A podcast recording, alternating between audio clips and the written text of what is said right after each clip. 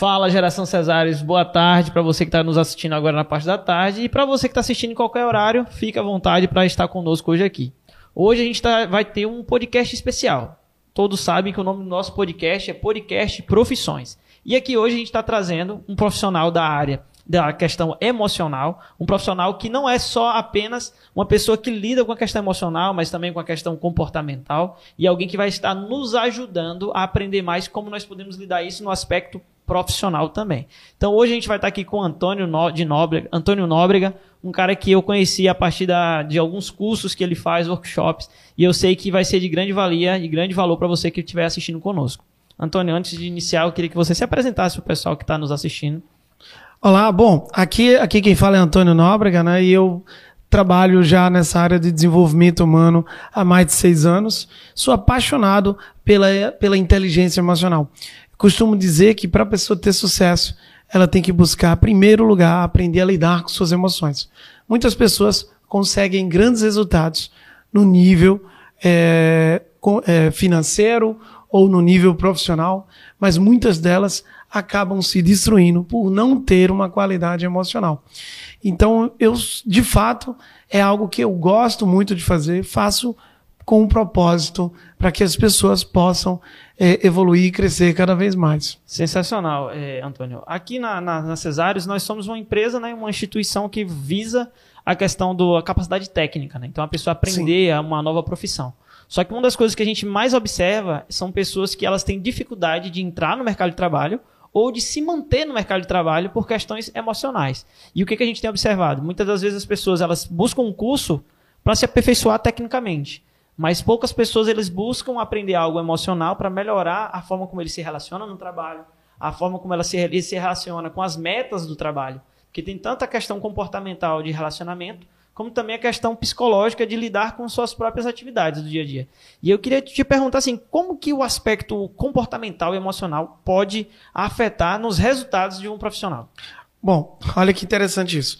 Nós temos uma escala né, para medir os, a, equipe do, da, a equipe das empresas.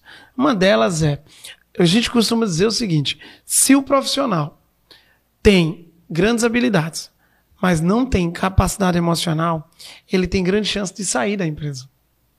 Mas se o profissional tem competência emocional e não tem habilidade, é, habilidade de seja de um, como é que se diz, uma habilidade de matemática ou de português, a habilidade ela, ela é muito mais fácil desenvolver uma habilidade do que um comportamento. Entendi. Então muitas pessoas eu costumo dizer lá na minha empresa que, olha, eu prefiro uma pessoa que não tenha muita habilidade, mas que tenha um bom comportamento, do que uma pessoa com muita habilidade que não tem um comportamento positivo. E assim, com sua experiência, tanto na questão do, do, dos seus alunos e as pessoas que fazem mentoria com você, é, quais são as, os aspectos emocionais que mais a, a, afetam na qualidade de um bom profissional? para ele se tornar um bom profissional? Entendi. É, primeiro passo, é, nós falamos o seguinte: as pessoas, ao longo da jornada, elas acabam desenvolvendo um sistema de crença. Esse sistema de crença é que muitas vezes é o grande limitador das pessoas. Imagina o seguinte: é, eu tive um, um caso agora no, no meu treinamento de uma jovem que ela não falava. Então ela entrou no treinamento, muda e saiu calada. Só que no meio do processo, ela sempre saía do treinamento ali sem falar nada com ninguém. No meio do processo, quando dentro do treinamento a gente vai trabalhar e entender de onde vêm as emoções, aí sim, quando ela viu que no, na infância passou por um processo bem traumático, e aquele trauma fez com que ela deixasse de falar e se comunicar. Porque alguém virava para ela e dizia: cala a boca, cala a boca, você nunca pode contar isso. Então ela carregou durante 26 anos esse cala a boca. Nossa. E ela vivia calada. Aí, Antônio, mas como isso influencia? Lógico que influencia. Como uma pessoa vai trabalhar no dia a dia, ter uma empresa, ter um negócio, se ela não consegue se comunicar com os outros? Se ela não consegue se relacionar? Porque a comunicação é a base do relacionamento. Se eu não, se eu não falo, eu, eu, eu dificulto os relacionamentos, a comunicação.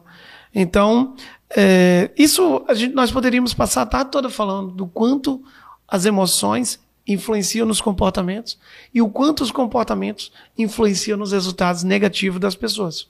É, você falou algo que eu achei muito interessante. É, eu estava assistindo esses dias um, um podcast de um de, um, de um, um, grupo de empresários conversando sobre essa questão de, do, da, da, taxa de, de, pessoas que entram e saem das empresas. Sim.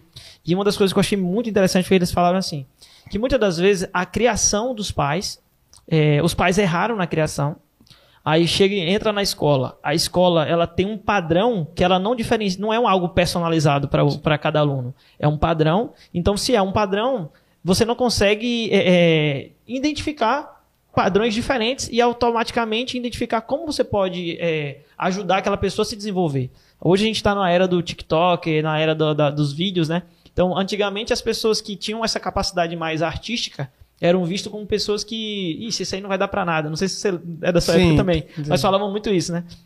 E hoje a gente tem visto pessoas que aparentemente não tinham capacidade é, de raciocínio lógico, de matemática, mas eles são pessoas muito comunicativas e que conseguem lidar com a câmera facilmente. E hoje estão se desenvolvendo e sendo grandes pessoas é, renomadas aqui na, na sociedade, principalmente no Brasil, que consome muito o conteúdo digital. Aí eles falaram algo que eu achei interessante, que quando a escola erra, depois da escola, normalmente a pessoa vai para ou para a faculdade ou já vai para o seu primeiro emprego.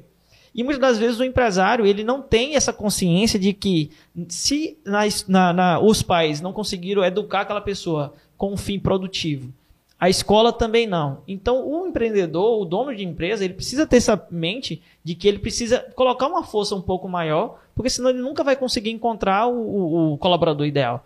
E aí minha pergunta é, como que um empresário ele poderia investir nessas, na, na, base dessas pessoas que estão chegando na sua própria empresa para construir uma equipe é, é, é, de maior desempenho? Na sua opinião, como que o empresário poderia analisar dessa forma?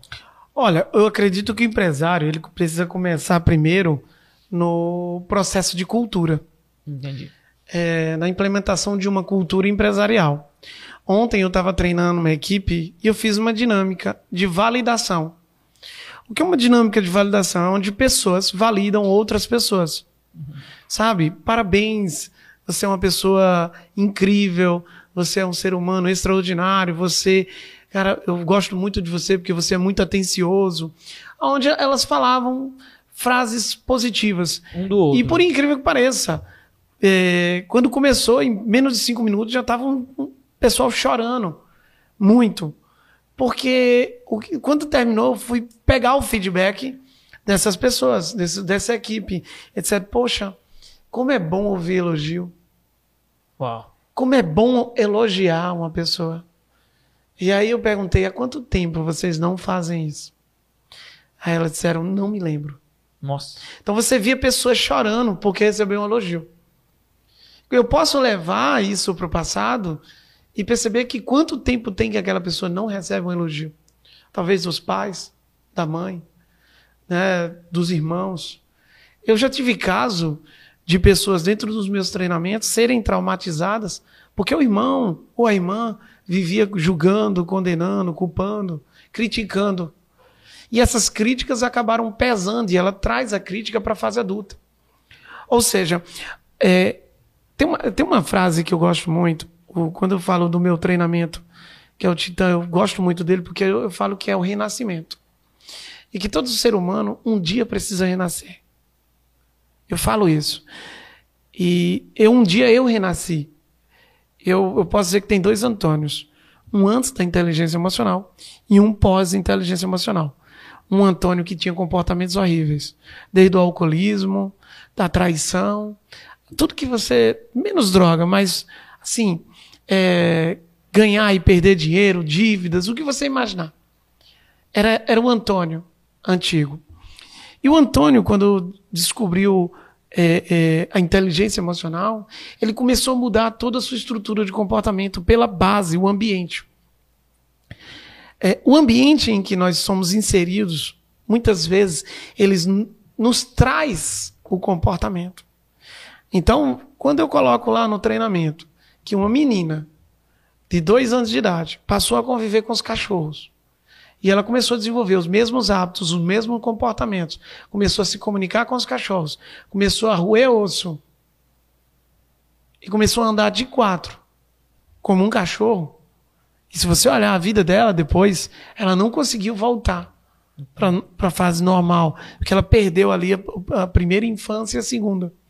Então, quando você entende que nós somos um produto do meio e que o meio influencia comportamental, então você entende o seguinte: ah, eu vim, eu tenho 30 anos, mas dos meus 30 do meu, do meu primeiro ano até os 30, ou até do, do útero da minha mãe até os 30, é como se eu tivesse vindo andando e pegando um monte de, de porcaria. De forma inconsciente. Aceitando muita coisa negativa na minha vida. E o que é que acontece na vida das pessoas? Ah, o pai era ruim, a mãe, ou o irmão, alguém falava dela que ela não merecia, que ela não era capaz, e ela desenvolve um adulto com dificuldades, com crenças negativas. Interessante isso que você está falando, porque assim, é, aí vindo para a questão empresarial, a importância da, da cultura organizacional, né? Porque é justamente manter um ambiente blindado para que quando esse funcionário ele venha para um ambiente onde ele não está acostumado, não que ele mude o ambiente organizacional da empresa, mas que a empresa consiga contribuir para que mude isso nele. E isso automaticamente se torne algo mais, é, é, mais comum para ele, o dia a dia de, de uma empresa. É isso mesmo que você está dizendo. O que é que acontece? Se eu sei que meus funcionários têm traumas, têm dores, têm emoções negativas que eles trazem do passado, bom, ele vai procurar sozinho? Talvez não. E qual é o melhor? Eu treinar a minha equipe, desenvolver inteligência emocional na minha equipe e ter uma equipe saudável ou dizer, não, não quero investir, vou ter a equipe que, que vier. Bom, talvez essa equipe produza menos de 60% do que deveria. Entendi. Quando uma equipe ela está trabalhada no emocional, quando tem um bom posicionamento, quando a equipe trabalha no flow, uma equipe que trabalha feliz, aí sim ela pode produzir muito mais. E quais são as, Assim, lógico que a gente sabe que não vai dar para fazer isso agora, né? Mas assim, quais são as metodologias que a gente poderia aplicar para no ambiente de trabalho para melhorar esse ambiente e possibilitar o crescimento na né? inteligência emocional dos colaboradores de uma empresa? Sim, ó, o primeiro passo é trabalhar a equipe, a cultura, como a gente já falou. Ontem, é, quando eu estava conversando com a equipe, nós batemos muito forte na missão.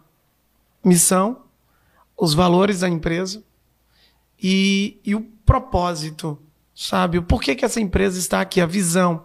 Então, assim, é, um, o primeiro passo que eu considero é a sua equipe, quando entrar na tua empresa, ela tem que trabalhar não por um salário, mas pra, por um propósito, por uma missão. E você tem que trabalhar para que essa equipe esteja alinhada a esse propósito. Sensacional. Esse é o primeiro passo. primeiro passo. E assim, você tem que ser um líder que consiga fazer com que essa equipe engaje no propósito, na missão. Mas pra, como é que a equipe vai engajar na missão da empresa e no propósito? Primeiro, o líder tem que viver essa missão. O líder tem que viver o propósito. É como Jesus. Ele tinha seus seguidores. Ele era um grande líder. E ele vivia o propósito dele. Ele tinha uma missão. Ele teve uma missão aqui na Terra. Então, se você for analisar um grande líder, um bom líder, ele tem que ter a missão, o propósito e ele tem que fazer com que seus seguidores siga, enxergue como ele enxerga essa visão. É, hoje aqui na empresa a gente está tá cada vez mais em busca disso, sabe? Uma das coisas que quando a gente tem nossas reuniões aqui, eu tenho sempre falado com o pessoal sobre que é, a gente não vende uhum. É um, um curso. Na verdade, a gente, a gente ajuda aquela pessoa a ter uma melhor oportunidade. Então, se a partir do momento que eu penso dessa forma, se um cliente, um possível cliente, ele chega e ele não consegue comprar na nossa mão, a gente não fica chateado porque ele não comprou. Na verdade, Sim. a gente fica triste porque ele pode estar perdendo uma oportunidade. Sim. Entendeu? Então, isso até para a nossa equipe de vendas, a gente tem falado muito sobre isso. Que todas as vezes que você estiver falando com o cliente, considere como se você estivesse ajudando ele. Poxa, eu estou ajudando. Porque antigamente, principalmente para essa nessa área de vendas, né? Eu, eu não sou da área de vendas, comecei a estudar tem pouco tempo, sou da área de engenharia. Mas uh, eu comecei a perceber que havia um, um, um, as pessoas, quando você falava em vendas, é, uma pessoa que tinha essa profissão de vendedor, ele, ele ficava. Ele não gostava muito de, de, ser taxado como vendedor. Ah, não, esse aí só quer vender. Então, assim, tinha muito isso. E eu percebo que os rótulos é, das profissões, juntamente com questão de falta de inteligência emocional, faz pessoas entrarem, exemplo, na faculdade ou fazerem um curso, não visando um propósito, mas apenas visando uma oportunidade de emprego ou de conseguir um salário melhor. Mas ele não olha um propósito com algo mais definido justamente porque eles olham muito para os rótulos que acontecem. Aí eu queria te, fazer essa pergunta. Aquela pessoa que está nos assistindo aqui, como que ela consegue identificar é, o propósito dela, assim, é, para que ela possa investir em algo técnico, em uma capacidade técnica, mas que seja compatível com aquilo que vai ajudar ela a, a, a colocar em prática aquilo. Não só simplesmente entrar e, e, ficar olhando no final do mês e receber o salário. Porque é uma das coisas que a gente mais vê no comércio, principalmente. Olha, é, eu, eu digo hoje, quem trabalha por dinheiro está fadado ao fracasso. Tanto emocional como financeiro. Porque ele pode até conseguir o dinheiro, mas o emocional não vai ter. Agora, o que eu quero dizer nesse projeto é, vamos supor, quando, é, quando eu converso com os meus clientes, eu digo, nunca mais você vai vender produto. Você sempre vai vender o benefício o que você proporciona, a experiência que você proporciona para o seu cliente. Então, como ontem nós estávamos com a cliente, ela disse: o que é que vocês vendem além do produto? O que é que um cliente ganha com vocês? É. Aí o senso foi: nós vendemos liberdade financeira, qualidade de vida. Nós vendemos é, é, empoderamento, então é diferente de dizer que vende uma lingerie. Não, é faz sentido. Então nós terminamos isso. Então nós fizemos até um grito de guerra lá, foi bacana, onde as meninas disseram: olha, é, quem são vocês? Nós somos é, o nome da empresa, né? Uhum. E aí no meio, no meio da, do nome da empresa, a gente, nós, nós somos liberdade, somos é, é porque para lembrar agora, mas nós somos liberdade, nós somos é, autoestima, nós somos confiança, então é tudo menos lingerie. É o que eu proporciono para o meu cliente. E você tem que trabalhar essa equipe desse jeito, vender um sonho, vender uma ideia, não um produto. É hoje aqui o nosso, o nosso público na empresa aqui, o nosso cliente, ele é muitas das vezes é um cliente que ele está tendo a oportunidade de de já, ele já está atuando no mercado de trabalho e ele quer fazer um curso dentro de uma área da área elétrica, da área de operadores de máquinas pesadas, que normalmente são, são pessoas que não tiveram uma criação essa questão da inteligência emocional. E a gente percebe muitos deles tendo dificuldade justamente aonde? Na hora de uma entrevista sabe? Sim. A pessoa ela faz o currículo, ela manda o currículo para o e-mail, para um sistema que tem, e aí na seleção ele passa, mas quando ele chega na frente do, do, do entrevistado, ele tem dificuldade com a, as perguntas que são feitas. Normalmente, quando são hoje muitas pessoas perguntam questões mais pessoais, né? Uhum. Tipo assim, o que, que você tem como objetivo de vida, qual é o seu maior sonho? E a gente percebe muitas vezes pessoas que têm dificuldade nisso como que, que a inteligência emocional, como que a, a, as pessoas elas poderiam é, usufruir dos benefícios da inteligência emocional e até mesmo é, é, a, a, deficiência do pessoal em relação à leitura. Então, às, às, vezes a pessoa ela tem dificuldade com a leitura, quando ela pega um computador, um celular, ela vai ver algo mais de entretenimento e tem muita dificuldade de melhorar essa questão comportamental. Como que um, uma pessoa que está nos assistindo agora, ele poderia. É, é, quais são as indicações que você poderia trazer, ou de livro, ou de conteúdo digital, conteúdo online, até mesmo as suas redes sociais? Como que ele poderia estar tá melhorando isso para quando ele for para uma, uma, uma, uma, entrevista de emprego, ele consiga se portar naquela entrevista de forma mais coerente com aquela vaga? Entendi. Olha, é, a grande a, a dificuldade das pessoas na hora de uma entrevista de emprego é do julgamento. Uhum. Não é que ela, ela não sabe o que vai fazer ou como vai fazer. É que o inconsciente dela está ali o tempo todo dizendo que você vai ser exposto uhum. a uma avaliação. Se eu sou bom, se não sou. Se eu sou capaz, se não sou. Se a pessoa tem uma crença de incapacidade ou de não merecimento, há uma chance muito grande na hora dela chegar, o inconsciente dela dizer: você não é capaz. Nossa, agora você. Embora ela seja capaz o inconsciente dela vai dizer: você não é capaz. E o inconsciente, nesse momento, ele prevalece, porque ele é o cérebro límbico, ele é o emocional. O racional, nessa hora, ele é inativo. E só, só o emocional que está ativo. O detalhe é que o emocional não tem distinção de ficção e realidade.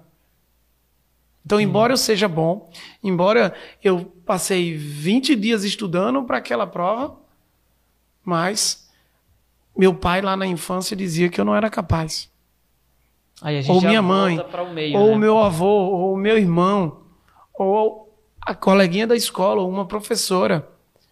E talvez na hora do teste, algo de lá do passado vira e diz: acende um alerta na amígdala cerebral e diz assim: você não é capaz.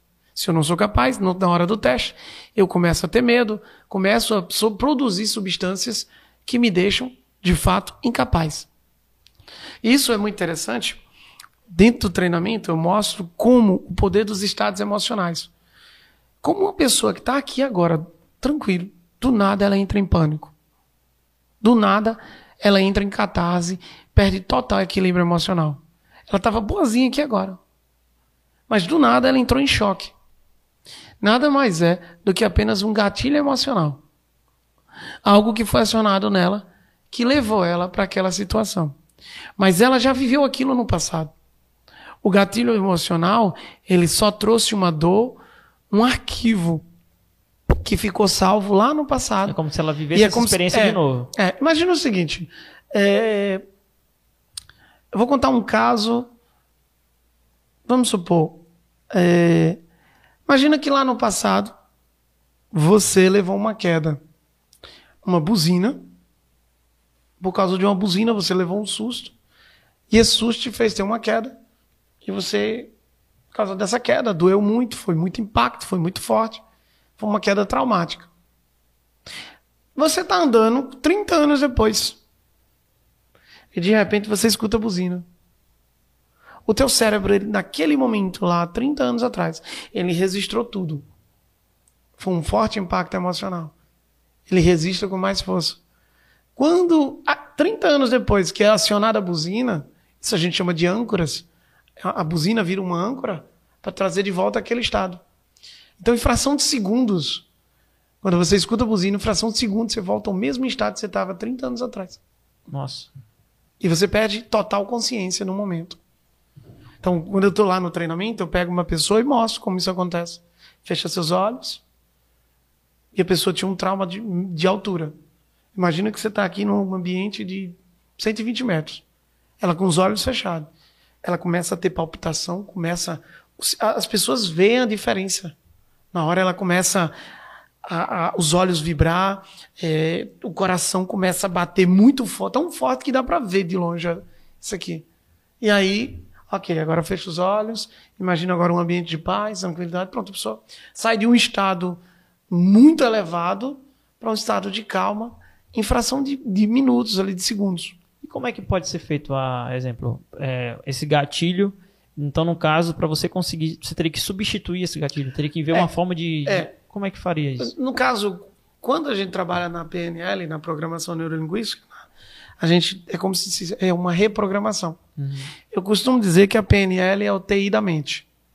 Faz sentido. É o, é o PNL é, porque na verdade assim, o computador ele é só um, um é um modelo de funcionamento que foi baseado no modelo mental. Sim. Se você for ver, a mente tem arquivos, tem HD, a mente tem programas, tem sistema.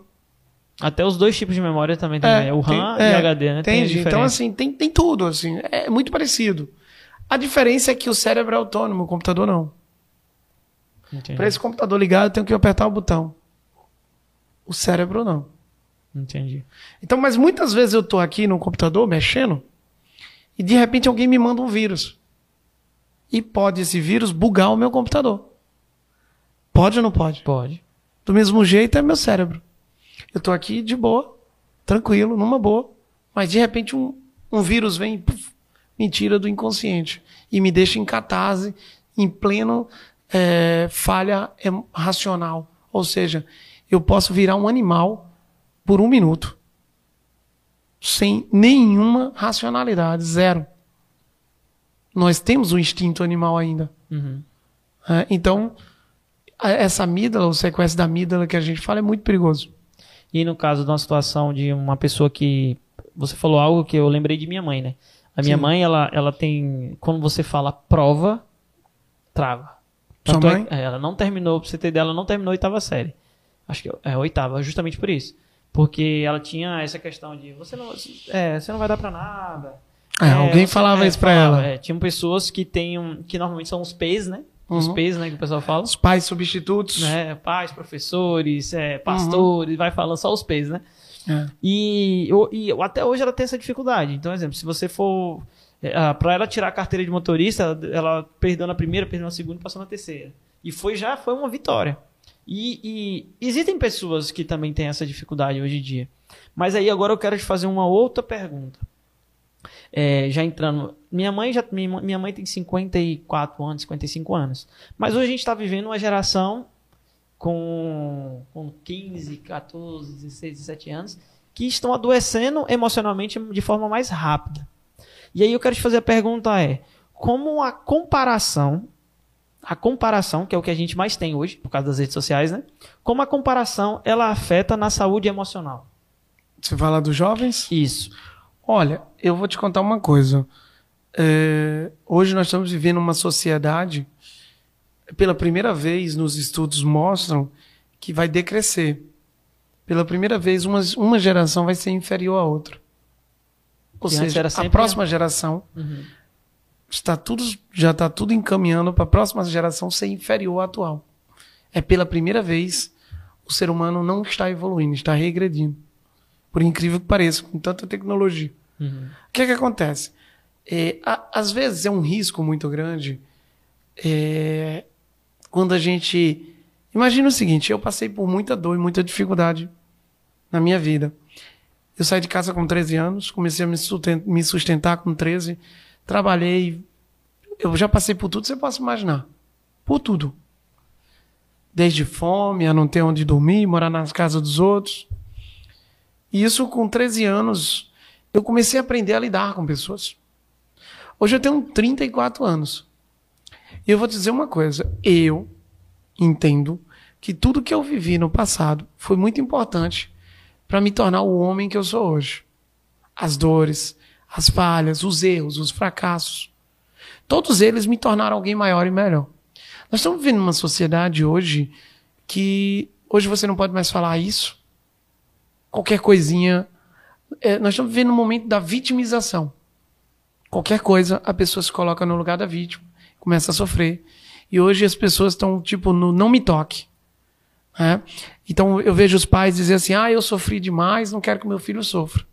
Como se a dor não fizesse parte do amadurecimento, né? Eu fracassei muito, não quero que meu filho fracasse. Eu errei muito, não quero que meu filho erre. Então eu vou proteger meu filho. E aí vou criar meu filho numa bolha. E meu filho não vai passar pela dor, não vai errar, não vai fracassar, não vai sofrer. Ora, cê- primeiro que o pai está se enganando. Porque é impossível um ser humano viver sem dor, sem erro e sem fracasso. Segundo, que o filho não é para o pai. O filho é para o mundo. Então, se eu não preparo o meu filho para o mundo, quando ele for para o mundo, ele é uma vítima. Nossa. Faz sentido. Quando ele for para o mundo, ele é a principal vítima do mundo. Porque ele não se preparou para isso. Ele não treinou, ele não se desenvolveu para viver o mundo. E o que mais tem no mundo são dificuldades, dores, fracasso. Então, quando eu, eu, eu sou uma pessoa que eu, eu gosto de juntar os dois, né? Tanto a Bíblia quanto a ciência. Eu adoro. Porque tudo que a ciência fala hoje, se você for analisar, tá lá. Tá. De alguma forma, tá lá na Bíblia. Sim. né? E aí, isso é muito interessante porque eu, eu, eu, sou, eu sou o maior fã de José. Inclusive, meu nome tem José. Meu nome tem José. E eu, eu me emociono muito toda vez que eu falo de José, porque, meu amigo, pense no José aqui que sofreu na vida. Então, assim, eu já sofri muito. Com 13 anos de idade, eu levei meu primeiro golpe. Eu tinha saído, eu e minha mãe, nós tínhamos ido para, nós estávamos indo para para Salvador, morar lá. E minha mãe lá, ela t- tinha acabado de casar, ficou grávida, voltou e me deixou. E eu digo: não, não vou voltar, não. E eu tinha ali, eu tinha acabado de completar 14 anos em Salvador, morando sozinho, Nossa. vendendo mel de porta em porta. E eu nunca esqueço que que um cara perguntou, me viu e perguntou: onde é que você mora? Ah, eu moro ali. No... Você tem quantos litros de mel? Eu digo, ah, eu devo ter uns, uns 100 litros de mel, cento e poucos litros de mel. Ele disse, sabe que eu tenho uma fábrica de doce, eu quero te comprar, quanto você me faz? E eu sempre fui muito audacioso, muito ousado. Né? Então, assim, quando eu começo uma coisa, eu já penso grande, né? Aí eu digo, ó, eu vou, já vou virar um distribuidor, distribuidor de mel. De mel. Eu vou virar um distribuidor de mel. E aí, né, o cara foi lá, chegou lá, no meu apartamento, ligou. E aí, ele, ele, ele conseguiu dizer que, que era amigo de minha mãe e colocou um nome. Eu liguei, minha mãe, você conhece? Ela disse, conheço. Um nome fácil de é, conhecer, aí, né? E aí, e aí eu digo, tá bom, você conhece, tá bom. Aí ele foi, chegou lá, pegou os, todo o mel que eu tinha. Cara, nessa época que eu morava em Salvador, eu, eu fazia um. Um amigo meu me ensinou a fazer uma macarronada. E eu fazia um macarrão de manhã no tacho de banho-maria que a gente tinha, que eu tinha lá, para fazer no mel. Para descristal, é, que o mel cristaliza, né? Uhum. Muitas vezes. E aí a gente fazia o banho-maria para tirar aquela cristalização. E aí eu pegava o tacho e fazia uma macarronada que um amigo meu me ensinou para economizar, porque uhum. e eu comia o macarrão de manhã, tarde, noite. Fazia as porções já separadas. é, só requentava. O meu fogão era um fogão de, daquele fogãozinho de, de duas boquinhas, uhum. de duas bocas, né? E aí, é, isso é muito interessante. Naquele tempo, aí eu vendi pro cara, né? Era tudo que eu tinha. Morava num, num apartamentozinho muito menor do que isso aqui que a gente tá hoje. E aí, o cara me deu um cheque. Aí na hora lá, eu me lembro que eu liguei. É, aí, opa, tudo bem? Não, aqui é da, da fábrica de doce e tal. Ah, tá, tudo bem. O cara armou o golpe bem, bem montado. Eu me lembro que na hora que ele saiu, meu coração bateu assim, sabe? Bateu um. Já, alguém já avisando, já é, que... Aí ele saiu no táxi, levou todo o mel. E onde eu morava, tinha um hotel assim do lado e os táxis já era ponto fixo. E eu fiquei esperando o taxista voltar com o cheque na mão. Aí quando o taxista voltou, eu perguntei, moço, aquele cara que você acabou de deixar, se eu lhe pedir para você, você, sabe onde você deixou? Sei. Se eu lhe pedir o endereço, me dá? Ele disse, me deu. Aí ele me deu. Né? Beleza. Aí eu subi pro apartamento. Aí liguei pro telefone. Quando eu, quando eu liguei, né, não conseguia. Tá bom, aí desci. Eu saí de lá, fui direto para o banco. Quando cheguei no banco, era no Bradesco, do Campo Grande. Nunca esqueço dessa cena, eu tinha 14 anos. Cheguei lá, moça, dá uma olhadinha nesse cheque aqui para mim, por favor. a moça, a gerente chegou e disse: Meu filho, quem lhe deu isso? Porque eu, eu tinha 14 anos. Um menino. Uhum. Eu fico olhando assim, hoje os meninos de 14 anos, os de 13, eu digo, meu Deus. Aí ela disse, meu filho, quem lhe deu esse cheque?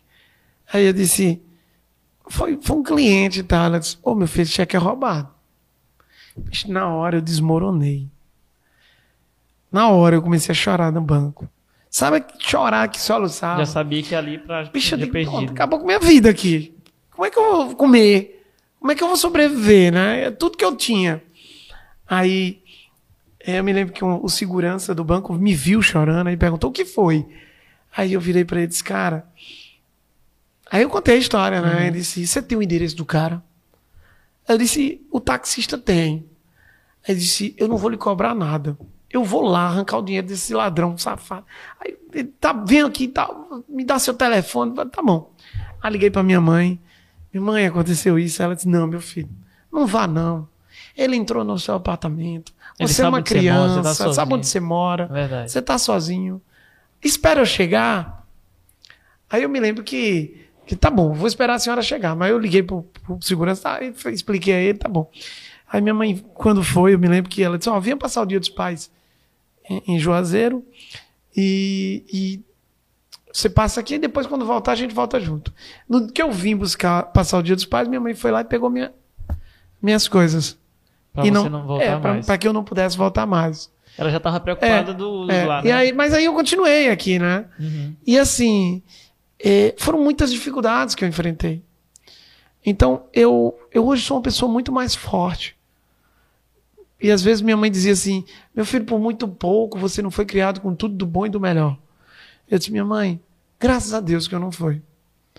Porque toda dificuldade que eu enfrentei na vida me transformou um homem forte. E eu precisava passar pelo que passei. Então hoje, quando eu estou no treinamento Titã, tudo que eu conto é minha história. É minha história o tempo todo. Como eu superei e como superar. E, e eu digo para as pessoas, gente, não fuja da dor. Não fuja do erro. Não fuja do fracasso. Porque são coisas primordiais e extremamente importantes para uma pessoa que quer ter sucesso. É, isso que você está falando é, é muito importante, assim. Acho que, principalmente, hoje a gente está passando por um, um momento complicado, que é a questão da, da a pandemia, né? Sim. Fez com que aquelas pessoas que já tinham questões emocionais, né, debilitações emocionais, porque uma das coisas que é necessária para você não tá, entrar em depressão, entrar em um, ambi uma, um ambiente de, de maior individualidade, individualismo, é você estar tá sempre exposto a outras pessoas, né? E a pandemia Sim. acabou intensificando isso. É, dentro desse, desse de período que você tem voltado com as suas palestras, com seus treinamentos, e principalmente com profissionais né, que têm atuado, porque muitos trabalharam de forma home office, né? O que, que você percebe é, de resquícios da pandemia em relação a isso? Olha, é, eu pensei, quando eu vi a pandemia, eu pensei que muita coisa ia mudar. De fato mudou. Eu pensei que seria para melhor. Eu pensei que as pessoas valorizariam mais a inteligência emocional. Valorizaria mais a vida.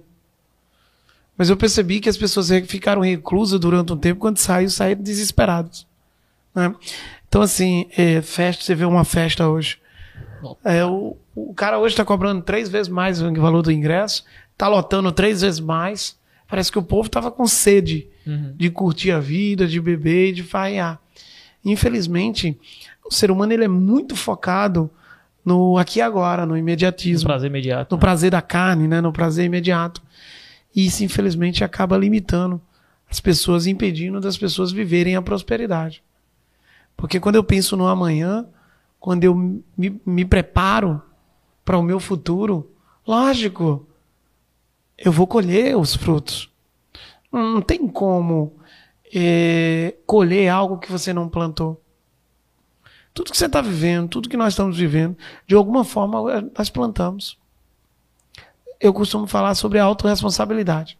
Se as pessoas não, não colocam como responsáveis pela vida que está vivendo, pelos resultados, pelo fracasso, pelos erros, ou até mesmo pelo sucesso. Uhum. Sabe? Se ela não tem essa autorresponsabilidade, ela não consegue prosperar.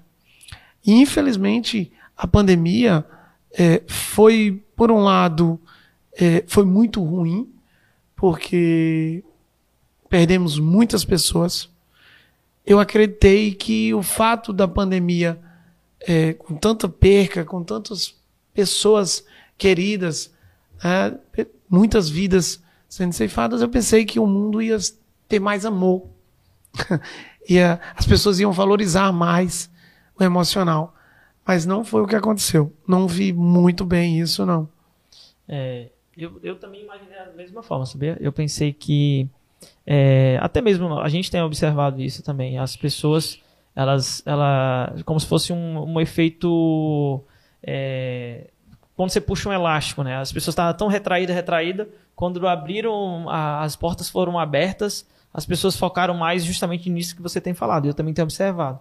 Mas, assim, a minha outra pergunta é: o que que você, analisando, a gente ainda está no período de, da pandemia, né? Tem diminuído uhum. bastante. Mas, assim, o que que você acha que, que nós vamos ver de, de resultado bom ou ruim dessas, dessas pessoas que ainda não, que não estão tendo consciência da, do impacto emocional. Por exemplo, é, a minha esposa mesmo fala que depois que ela teve a pandemia, é, ela passou pela, ela teve covid, questões emocionais nelas, elas se sentiu afetadas. E várias pessoas me falaram isso também. Então, se você que é leitor da área, estuda sobre a parte neurolinguística, quais são os, os impactos físicos, né, na parte do aspecto físico do cérebro, que você acha que vai ter de resquícios no aspecto emocional? Referente da pandemia mesmo, da, do próprio Covid. Não sei se você chegou a ver algumas coisas sobre isso, mas que pessoas que tiveram o Covid estão tendo mais dificuldade de aprendizado, mais dificuldade de concentração e que automaticamente no ambiente de trabalho isso vai ser afetado também. Sim, o que, que aconteceu no Covid, né? o Covid ele teve um impacto na atividade cerebral. Uhum. Então, assim, é, eu digo isso do meu vizinho. É, meu vizinho, ele, ele teve um problema e ele perdeu toda a memória, é, perdeu 40 quilos. Ele teve o, o, o, Covid, né? E de alguma forma impactou a atividade cerebral dele. Então, ativa, muitas vezes, pode nem ter ativado, é, impactado a atividade cerebral.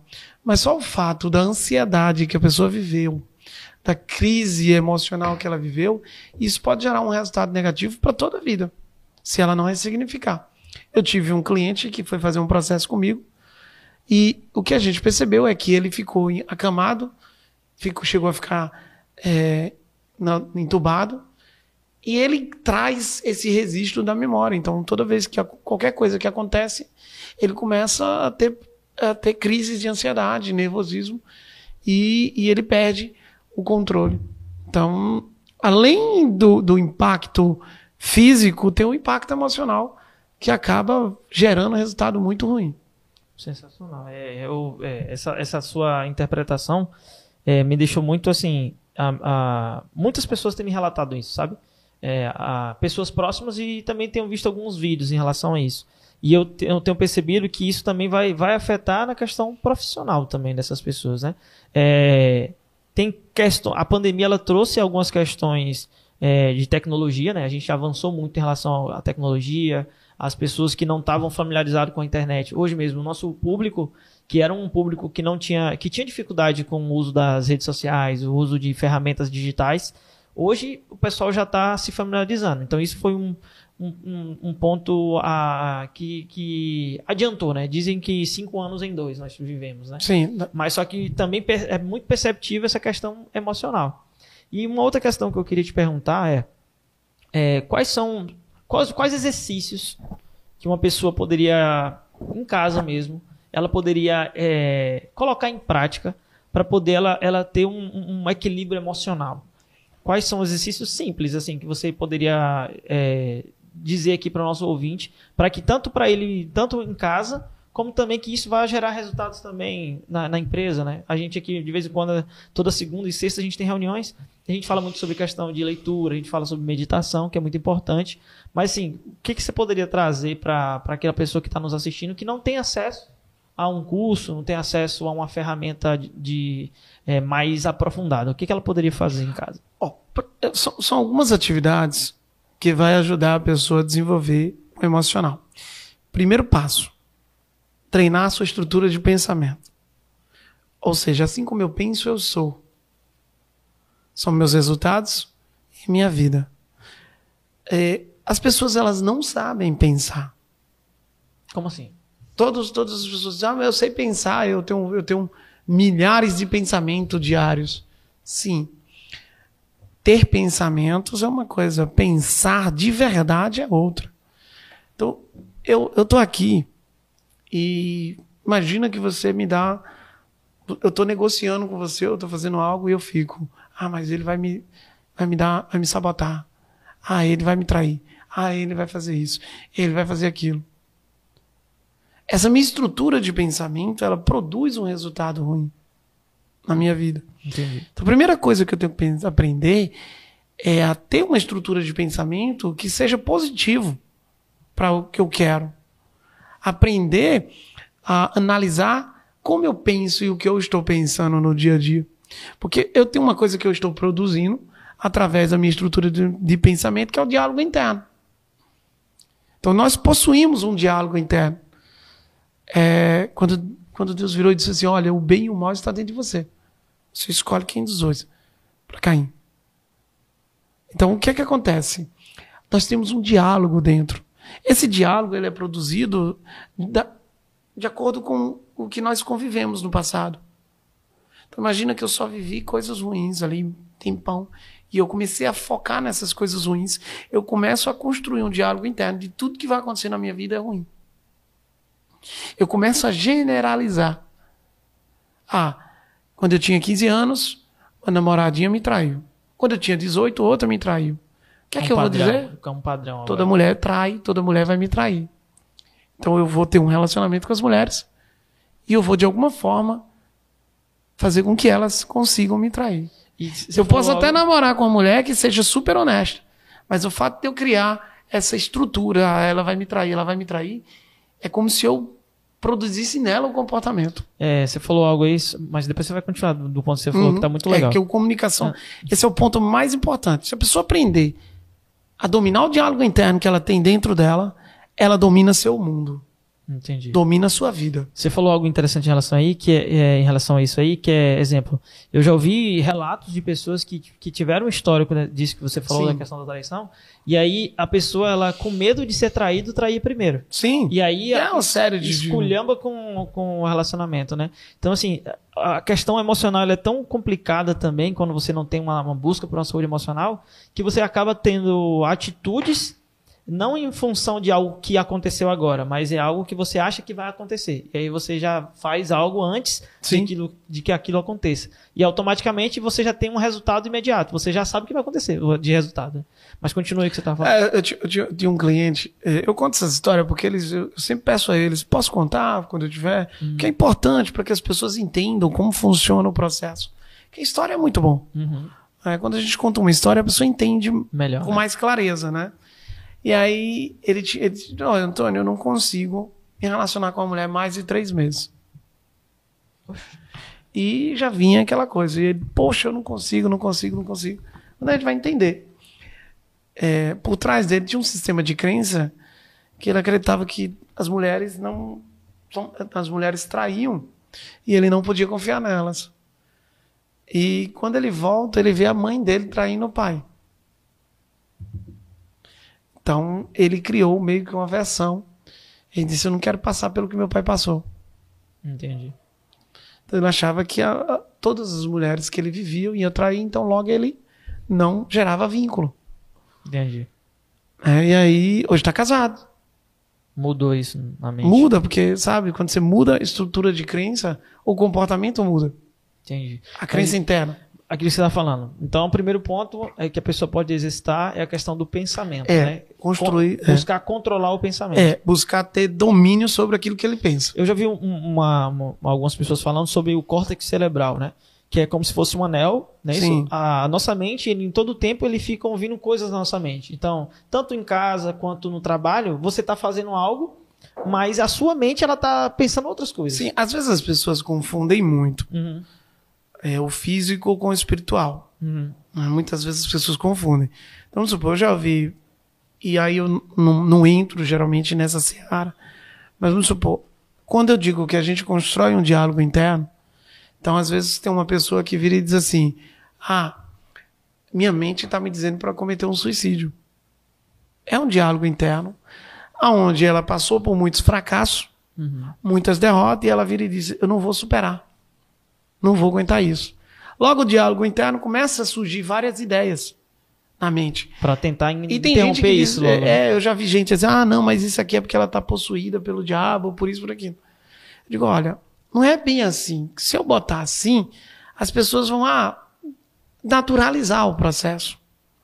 E não vão, de fato, conseguir o resultado.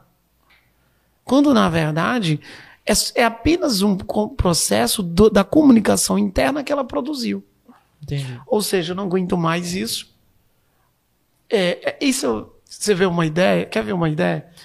Eu, talvez você já tenha assistido um desenho do Walt Disney que era do Plutus, onde o Mickey chegava com um gatinho. E o diabinho virava e dizia assim. E aí, de repente, surgiu um diabinho E o anjo? e o anjinho. Aí o diabinho virava e dizia assim: Olha, esse gatinho vai tomar sua cama. Esse gatinho vai tomar seu leite. Esse gatinho vai tomar seu dono. O anjinho virava e dizia: Não, não é assim. E o, o, o, o Pluto estava ouvindo quem? O capetinha, né? E aí o Plutus foi, pegou o gato, jogou no, no, no, no- como é que chama? No tanque e foi a maior confusão. Eu Assisti quando era menino. Quando eu fui entender sobre diálogo interno, eu lembrei daquela cena. Uhum, Porque aquilo é o que representa o diálogo interno. Entendi. Sabe? É como diz, o bem e o mal está dentro de você. Qual dos dois você veio alimentando a vida inteira? Entendi. Quando você passar por um, por um processo de dificuldade, por um processo onde o diálogo interno assume a força, qual vai ser? Qual você alimentou por mais tempo na vida? Esse é o que vai dominar.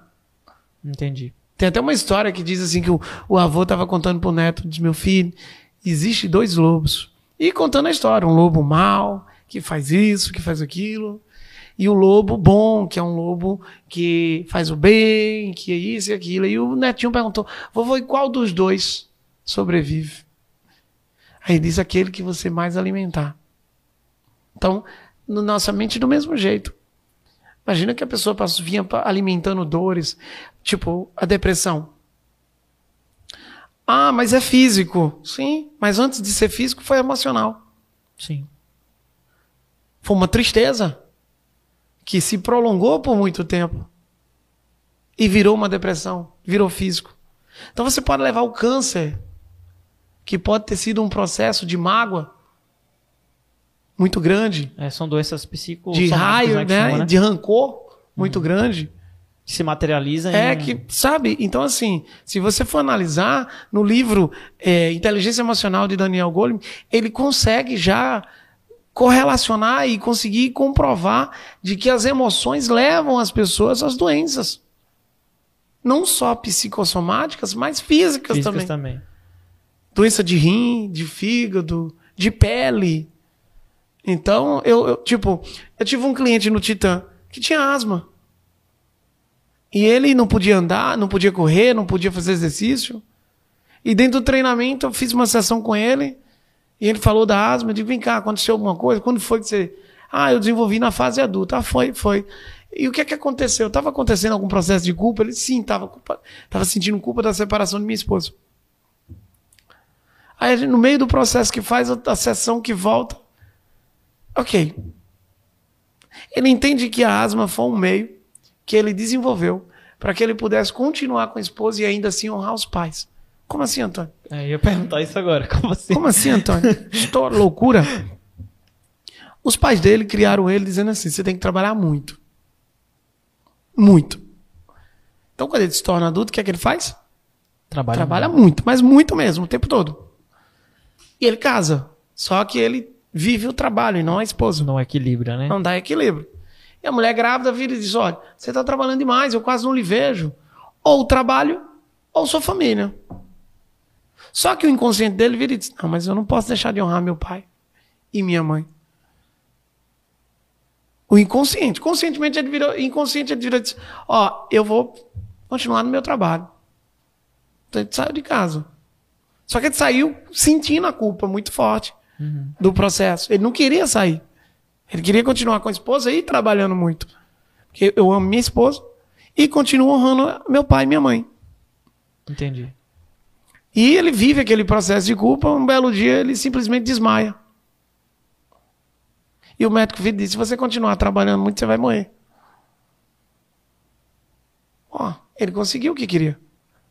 Agora eu posso voltar para minha esposa e dizer: meu pai, se eu trabalhar muito, eu morro. Ele encontrou um outro argumento para poder. Você entende? Caramba. Entendi. E aí, quando ele fez o processo comigo, ele disse: caramba, eu posso viver minha vida de qualidade, não preciso trabalhar muito. Foi uma crença que eu desenvolvi dos meus pais. É, e aí, pá, hoje o cara é um atleta, o cara corre pra caramba, tem três anos que não usa mais nada de asma. Nenhuma bomba, nada, nenhum remédio. Que vive sem asma.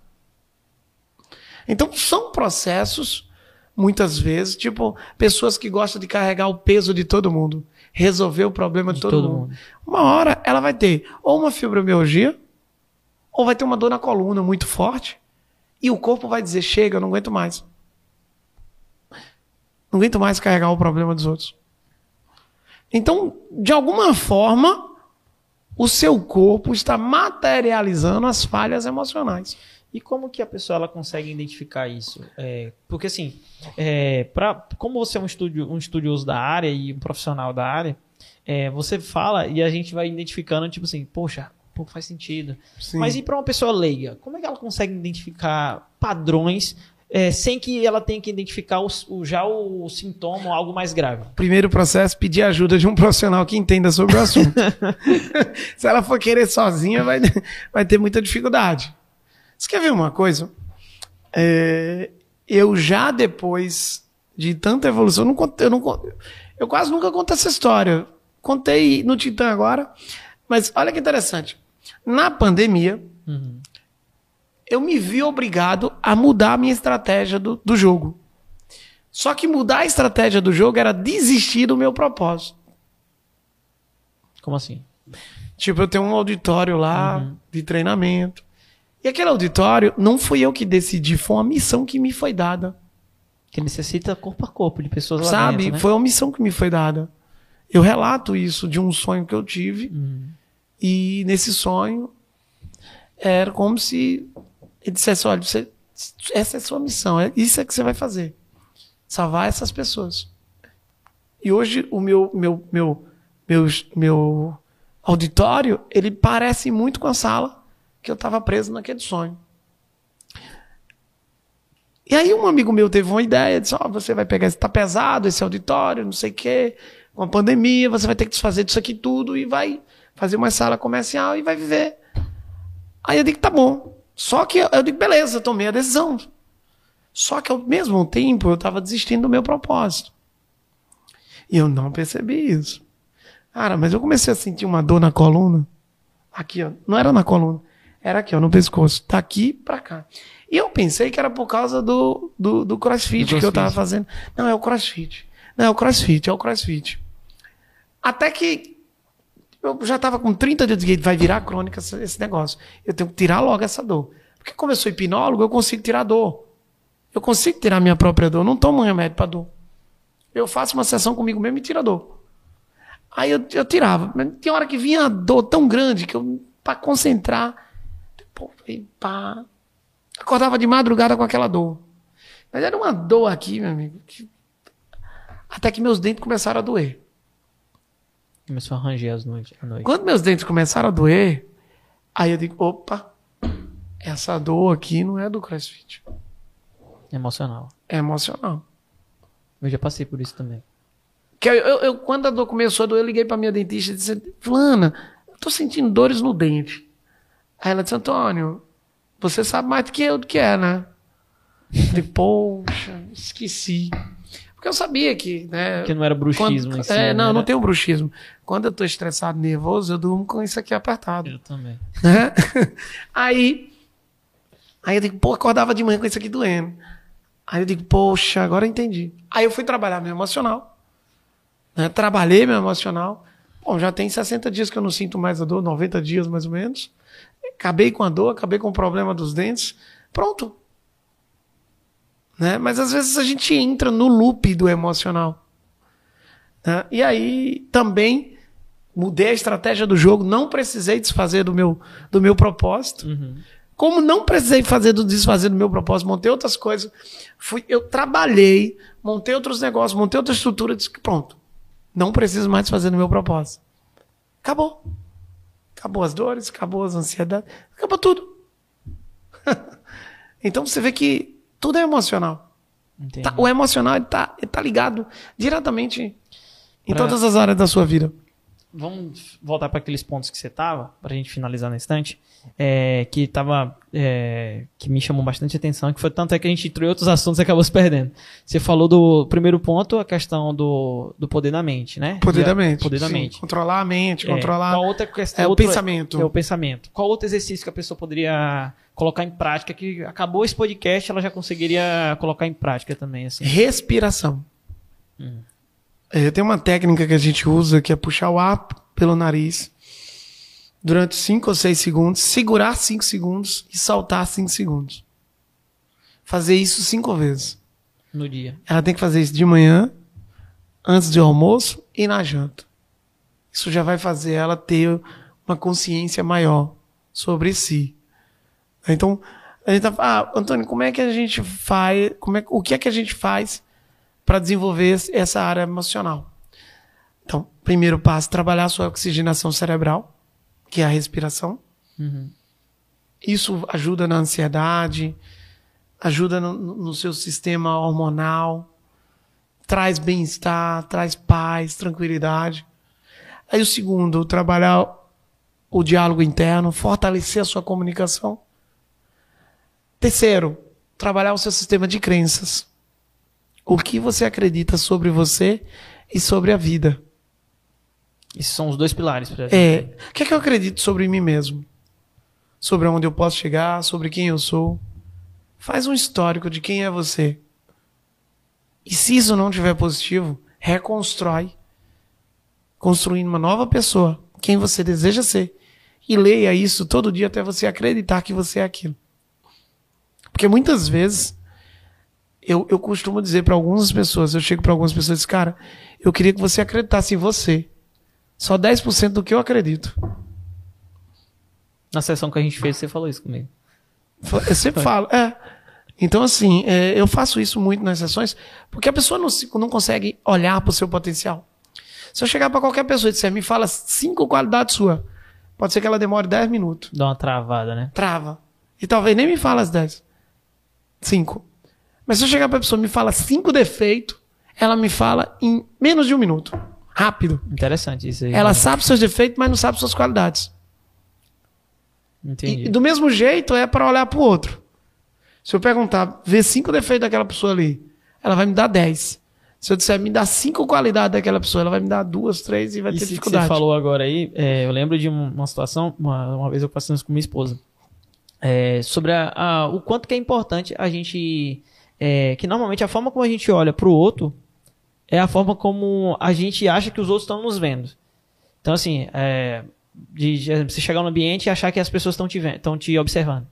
Sim. Normalmente é as- você tem essa sensação porque no- quando você está no ambiente antes que alguém chegue, você é uma pessoa que observa o outro. Então você acaba ativando na sua mente de que, da mesma forma que você observa as pessoas que estão chegando mais tarde ou com uma roupa diferente, você acha que também estão fazendo isso e automaticamente isso te bloqueia. Então eu creio que tem muita vez também com a, com a crença limitante, né? Olha, eu desde quando eu passei a viver, eu primeiro que uma coisa que eu tenho hoje que me fortalece, eu digo, qualquer pessoa que adotar isso na vida vai, vai, vai ser muito mais próspero e bem-sucedido e vai ver uma vida de paz, tranquilidade e felicidade, que é o desapego. Então, eu não tenho apego a nada. A rótulos, a coisas, nada, nada. nada. Se eu perder esse computador, em cinco segundos, eu vou dizer, em cinco minutos, eu vou dizer, pô, perdi o computador. Eu vou dizer, ok, Vou, pegar, vou, vou conseguir trabalhar e outro. vou conseguir outro. Entendi. Ah, roubaram meu carro. Poxa, roubaram meu carro. Ok. Vou trabalhar e vou conseguir outro. Tem uma em tudo dai graça. Quando a pessoa viver isso, essa frase, de fato, ela encontrará a prosperidade. Porque eu não me preocupo com o que os outros pensam. Não me preocupo com o que os outros falam. Não me preocupo com as outras pessoas, eu me preocupo comigo. Agora, lógico, eu faço o meu melhor sempre. Sempre eu estou dando o meu melhor. Eu sempre estou buscando ser melhor, estou sempre buscando ajudar as pessoas. Mas não pelos outros, por mim. Entendi. Não Sem querendo ganhar. a Então vamos responsabilidade supor, se eu te ajudar, não é porque eu estou esperando que você me ajude. Não, também não crie expectativa. Porque há uma chance de eu te ajudar, amanhã você me ajudar. Ah. Mas também há uma chance de eu te ajudar hoje e amanhã você virar as costas para mim. É por isso que eu não crio, não sou apegado a nada. Se eu te ajudei é porque eu queria. Foi por mim, não por você. Entendi. Embora eu estou fazendo por você. Entendi. Mas eu não, não me apego a isso. Não me apego a, poxa, eu fiz fulano, fulano, fulano é ingrato. Não. São pessoas. Eu entendo as pessoas.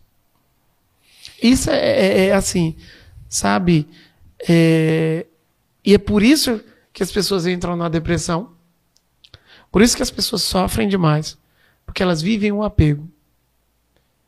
Ah, eu perdi meu marido, eu perdi meu namorado e fico apegado àquela situação. E eu me apego tanto que me afundo com ela. Entendi. Isso no aspecto profissional, trazendo um pouquinho mais para essa questão, é, eu lembro que você falou sobre aquela história do, do gato, que ah, estão chegando, tá chegando agora. Então, normalmente pessoas que têm um, um, um emocional é, mais é, sensível e, a- e se abala mais rápido, ela tem dificuldade em, em receber pessoas novas no ambiente de trabalho, tem dificuldade em compartilhar um conhecimento, um aprendizado.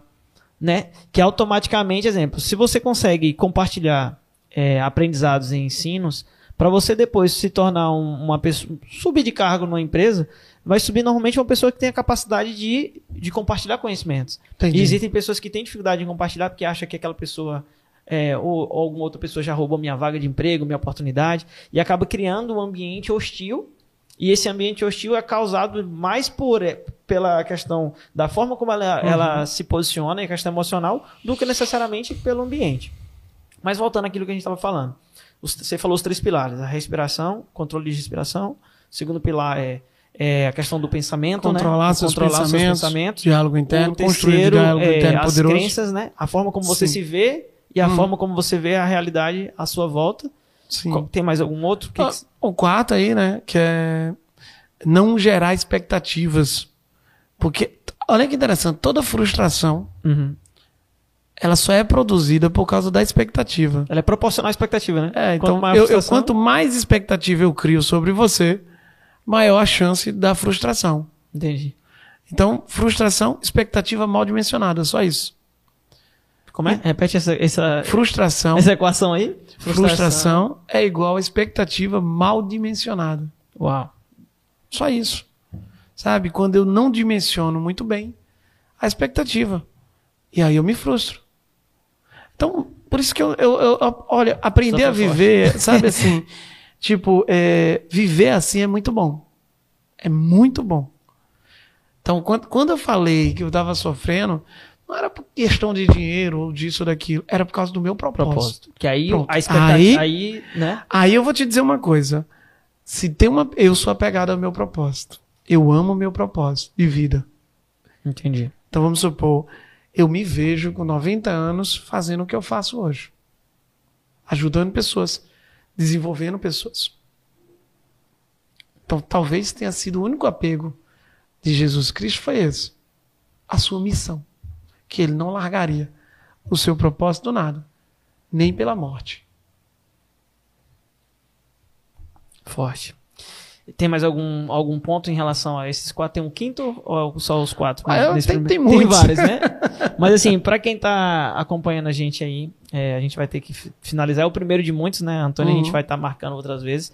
Mas, Antônio, assim, o que que você poderia deixar para aquela pessoa que, que fez um curso técnico, né? Fez um curso, um curso profissional, mas ele não se vê como um profissional. Ele não se vê naquela vaga, naquela oportunidade de emprego. Já passou várias vezes por entrevista e não passou naquela entrevista.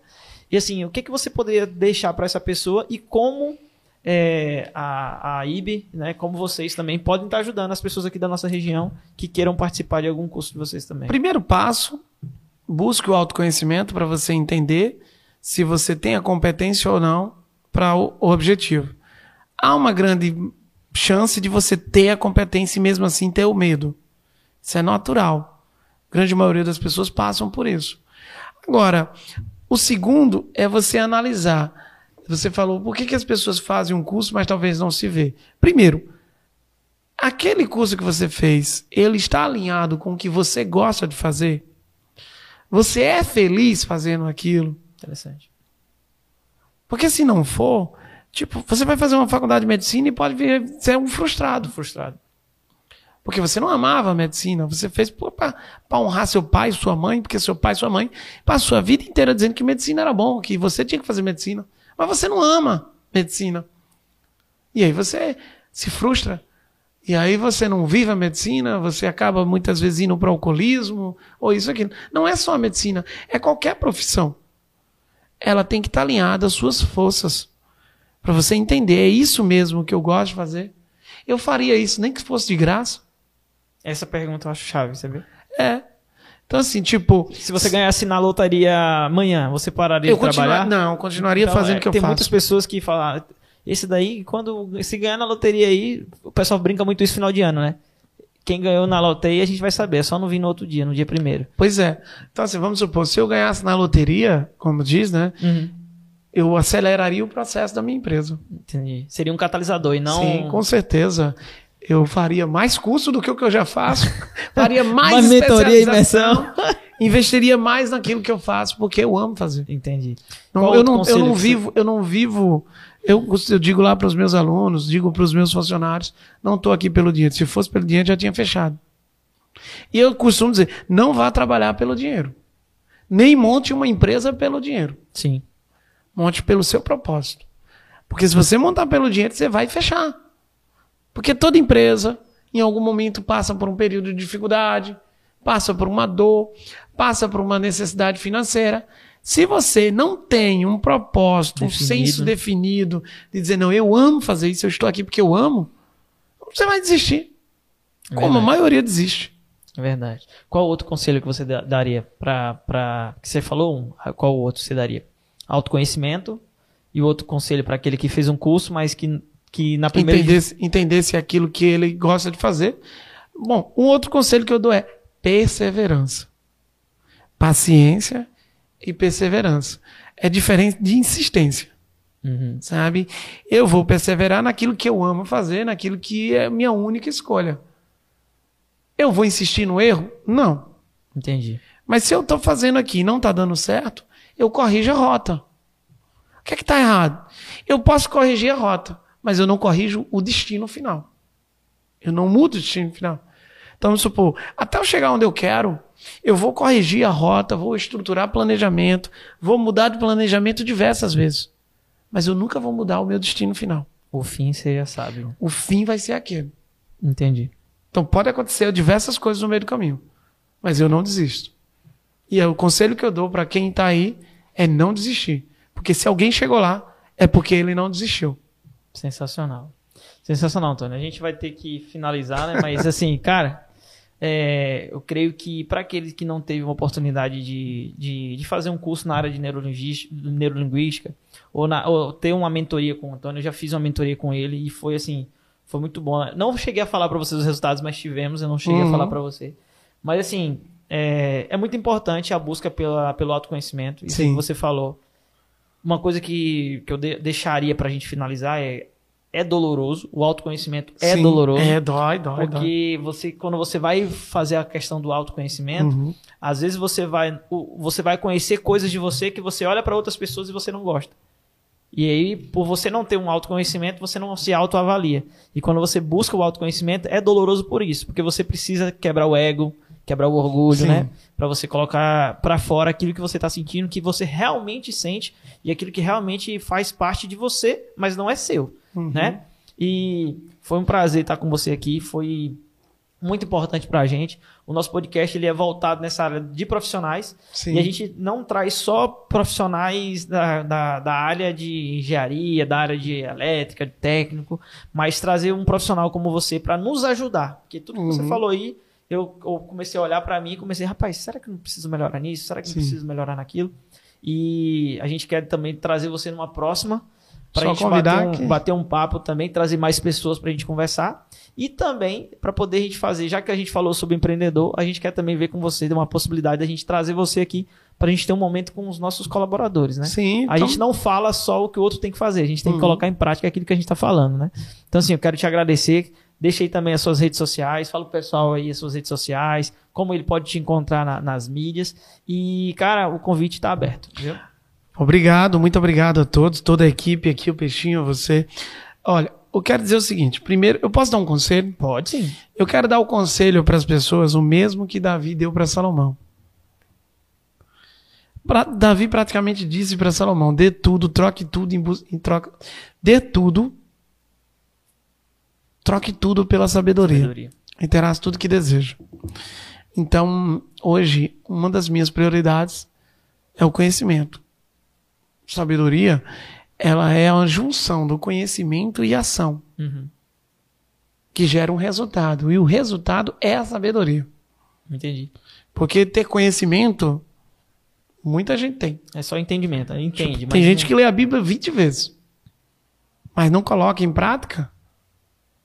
E aí não tem resultado. Verdade. Então tem gente que lê um livro 10 vezes, mas não coloca em prática, não muda nada na vida dele. O conhecimento fica aqui armazenado, mas ele, ele não age. Então isso não é sabedoria. Né? Sabedoria é você colocar seu conhecimento em prática. Isso sim vai te gerar sabedoria. Agora, adote isso como prioridade. O conselho que eu dou para você: coloque como sua prioridade a sabedoria. E eu te garanto, tudo, todo o resto virá atrás de você. Tudo. Até mesmo a espiritualidade. Eu preciso ter sabedoria para desenvolver a espiritualidade. Ah, não, eu posso. Olha, na ignorância é difícil se conquistar a espiritualidade. Talvez você conquiste a religiosidade na ignorância. É assim como eu penso. Não é, não é, eu não sou o dono da razão, uhum. mas é assim como eu vejo.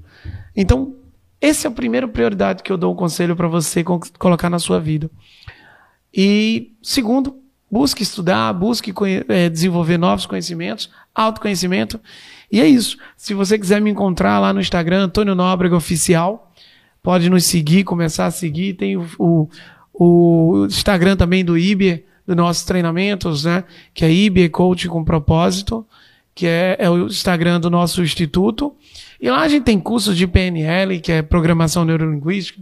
Nós temos cursos de formações de coach. Nós temos o Titã, que é o Renascimento. É para você que quer viver uma nova vida, é você que quer construir uma nova identidade, que quer construir a espiritualidade na sua vida. Nós temos esse treinamento que é incrível, é um divisor de águas. Temos o treinamento de vendas e comunicação persuasiva, que é o vendedor de elite. Temos o Mente Rica, que é para trabalhar finanças, para você aprender de uma vez por toda a programar a sua mente, porque talvez você nem saiba, mas muitas vezes, muitas vezes não, se você não é rico é porque você está programado para ser pobre de forma né? inconsciente, né? de forma inconscientemente, você está programado. Então tem os programas, tem os sistemas que a gente adquire de pai, mãe, das pessoas com, gente, com quem a gente foi convivendo. Então, faça esses treinamentos. Ah, mas eu, se não for comigo, faça com outras empresas, mas faça. Busque a sabedoria, busque o treinamento aqui com a Cesários, busque treinamento com Ibia, busque a evolução, sempre. Nunca deixe de evoluir. Essa é a minha mensagem. Muito obrigado. Sensacional. É... Já vamos deixar já o tema do próximo podcast com o Antônio. É, você falou era isso que eu ia perguntar. Próximo podcast com o Antônio nós vamos estar falando sobre o dinheiro emocional, né? sobre oh. finanças. Acho que é, o profissional ele quer atuar na área e ter uhum. uma um, melhorar a condição de vida da família dele.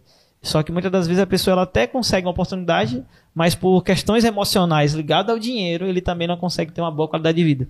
Oh, é, isso, isso, dinheiro, ele é emocional. Riqueza e pobreza é um estado mental, uhum. tá? Riqueza e pobreza não é dinheiro, é estado mental. Então, dentro do treinamento, eu mostro pessoas que conseguiram milhões, ganharam na Mega Sena 40, 50 milhões e voltaram a ser pobre, pior do que eu quero. E isso, quase 80% quem ganha na Mega Sena. Acontece isso. Volta a ser pobre. Verdade. Novamente.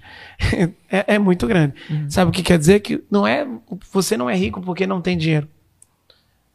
Porque suas emoções não permitem que você alcance a prosperidade. O programa que você instalou, de acordo com tudo que você viveu.